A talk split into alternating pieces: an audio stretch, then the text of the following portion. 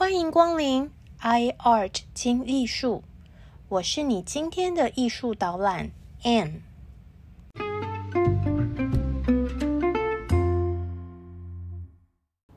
大家好，大家好，我是住在香港的台湾人 Anne，欢迎您来到 i art 精艺术，让我们利用以下的时间，轻松来场云端美术之旅。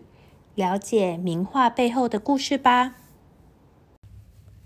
上一集我们说到神秘贵公子窦家，他的画笔下那些梦幻的芭蕾舞者啊，还有漂亮的芭蕾舞衣，那些可爱的小蛐蛐，整个画面呢都像电影的海报一样，让人久久难忘。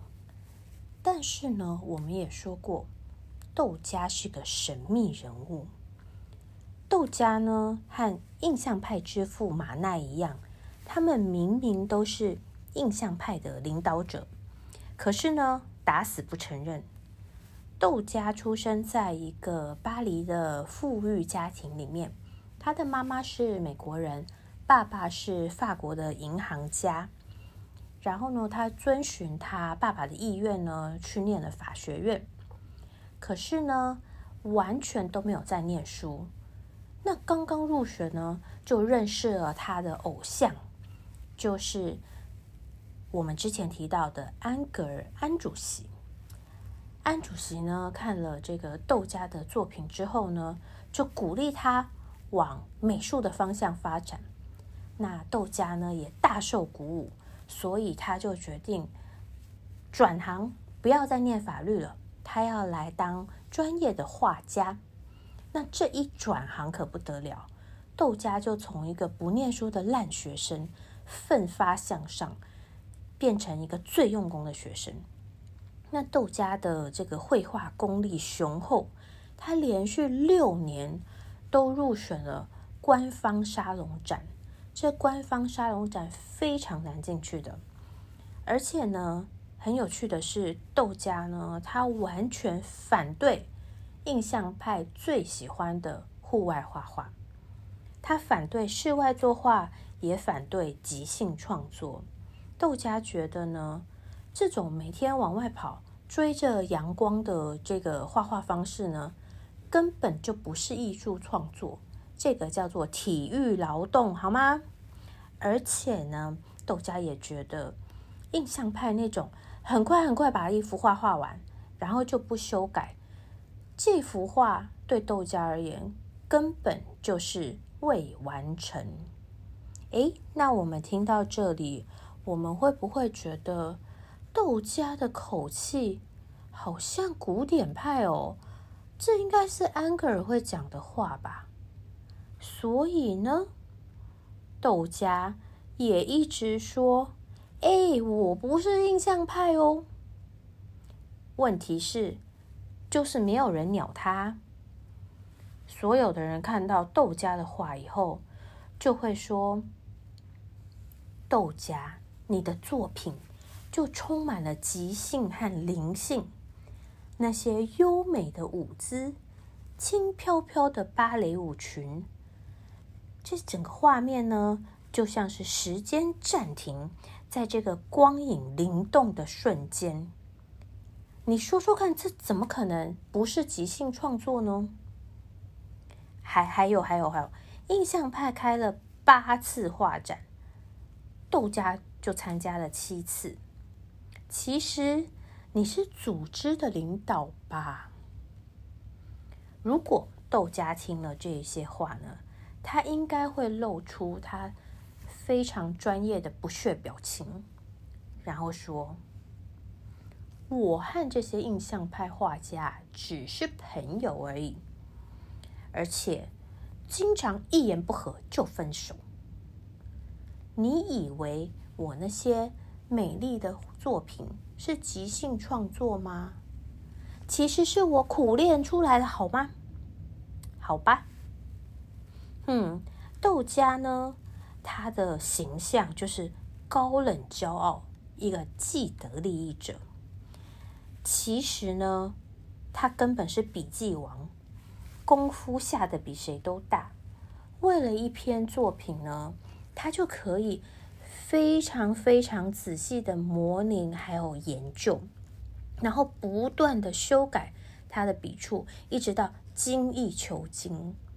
所以，我们觉得哦，豆家好像下笔如有神啊，灵感一来就完成的作品呢，其实都是豆家他精心的准备还有安排。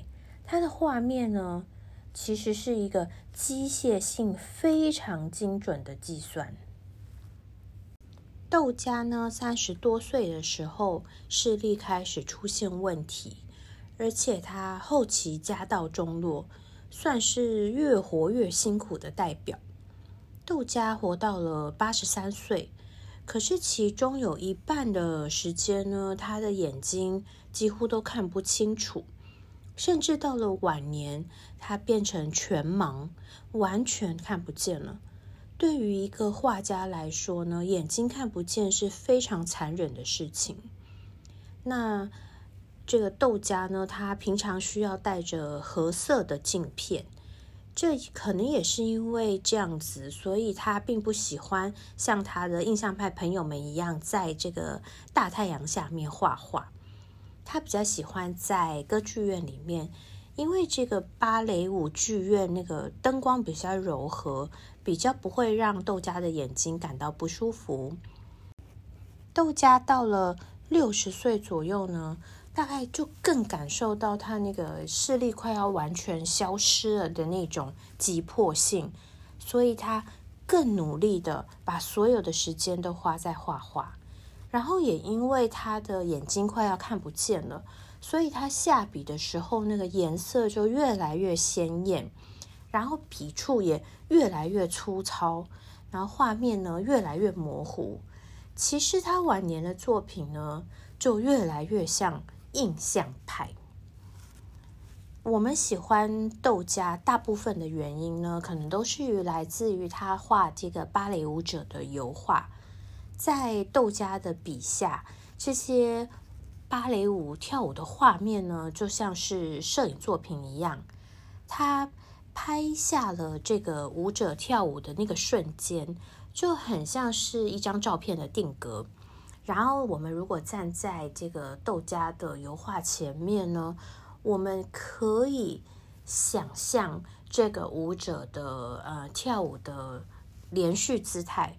我们看着一幅画，就好像可以想象他前面的动作，然后接下来呢，下一秒这个舞者就好像要转圈啊、跳跃啊这样子。同时，我们也可以在脑海中想象出。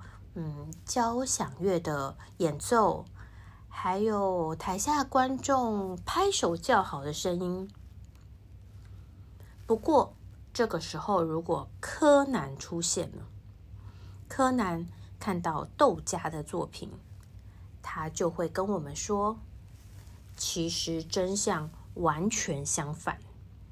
窦家笔下的不是美好的玫瑰色的画面。他画的是一个社会底层卖淫女子的悲哀。为什么是这样子呢？顶改啊，柯南！这就要从古典芭蕾的历史说起。古典芭蕾的兴起呢，要归功于非常喜欢跳芭蕾舞的太阳王路易十四 （Louis Gados）。路易十四呢，他创造了芭蕾舞学院。而且呢，也奠定了这个芭蕾舞的舞步基础。但是呢，从路易十四呢到了窦家时代，大概过了两百多年。这个时候啊，芭蕾在法国已经变成一个很过时的东西了。芭蕾流传到俄国，广受喜爱。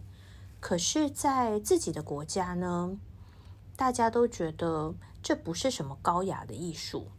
只能呢在中间串个场，跟我们现在看芭蕾是一个非常美的艺术，而且呢可以芭蕾可以自己构成一套完美的演出，是完全不一样的。那当时的有钱人呢，三不五时就去歌剧院，他们并不是真的喜欢歌剧啦，他们只是去歌剧院当做是一个社交场合。与其说呢，他们是去听歌剧，不如说呢，这些有钱人只是打扮的漂漂亮亮的，要去被人家看，要去搜索一下而已。所以呢，大部分的人对于这个正经八百的歌剧呢，其实是没有兴趣，看到要睡着的。就是因为这样子，这个歌剧表演呢，中间才要加这些芭蕾舞的串场演出。那呃，当时的这些法国妇女呢，她们的穿着其实不会露出大腿的，所以这些穿着区区小短裙的芭蕾舞者呢，我们现在看很漂亮，可是当时，嗯，穿着这种短裙呢，就被视为不是一个良家妇女应该从事的职业，而且。窦家他最喜欢画的人物其实是芭蕾舞的学生。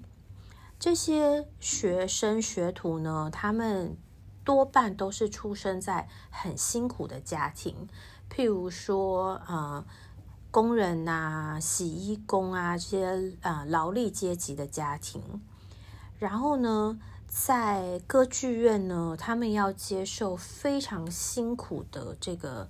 芭蕾舞的训练，而且他们就算出师变成芭蕾舞的呃主要明星啊，其实也不会真的得到社会的尊重。所以这一群女孩子呢，她们就是这个歌剧院阶级里面最底层的，大家都称她们就叫做小老鼠。我们可想而知呢，在这样子的命运之下，这些小老鼠来到歌剧院表演呢，多数其实只是为了找一个被包养的机会，并不是真的为了追求芭蕾舞技的进步。那当时的歌剧院呢，有一个会员制度，就是固定花钱包包厢座位的人呢。才能够成为会员，所以呢，这些有钱的会员呢，他就可以进出后台，还有排练室，然后可以借机呢结识这些芭蕾舞蹈的学生，进行这种买春啊性交易。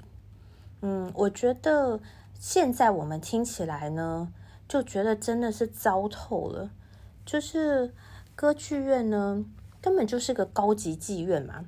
他只是用这个艺术的外表包装卖淫的事实而已，但是在那个年代呢，这就是一个公开的秘密。嗯，有点像是嗯，我们现在在说娱乐圈有潜规则啊，然后这些嗯可怜的小老鼠，它就有点像是我们现在这种嫩模啊之类的职业。所以那个时候的这些有钱金主，嗯，周周都去歌剧院社交。其实他们就是想去亲近这些舞者间嫩模，然后呢，找找一夜情啊，或者是可以包养的对象。那这对这些嗯舞者来说呢，如果他包养的金主，是本事够大的话呢，金主就会安排这个歌剧院呢，嗯，给个角色啊，然后让自己的情人呢可以上台，就是露脸表演一下。让我们来看一下窦家的名画《明星》，L'Etoile。Etoile 是法文 star，夜空里的星星的意思。嗯，这是一个很美的字。